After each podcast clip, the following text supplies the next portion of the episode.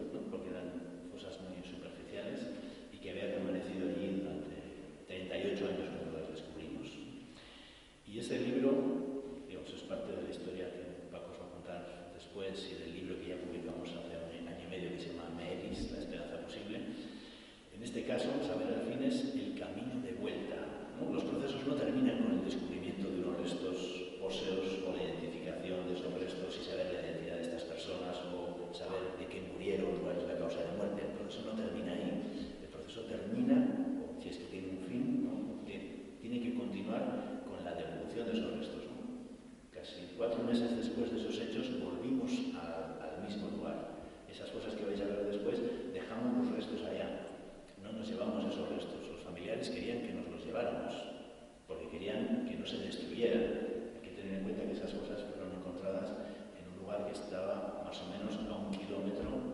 del muro construido por Marruecos. Y mientras estábamos haciendo la exhumación, ahí estaban unos señores militares marroquíes en el puesto de vigilancia observando y mirándonos qué es lo que hacíamos. ¿no? Entonces había espero de que esa zona, de que esas, de esas fosas fueran destruidas, a pesar de que esa es una zona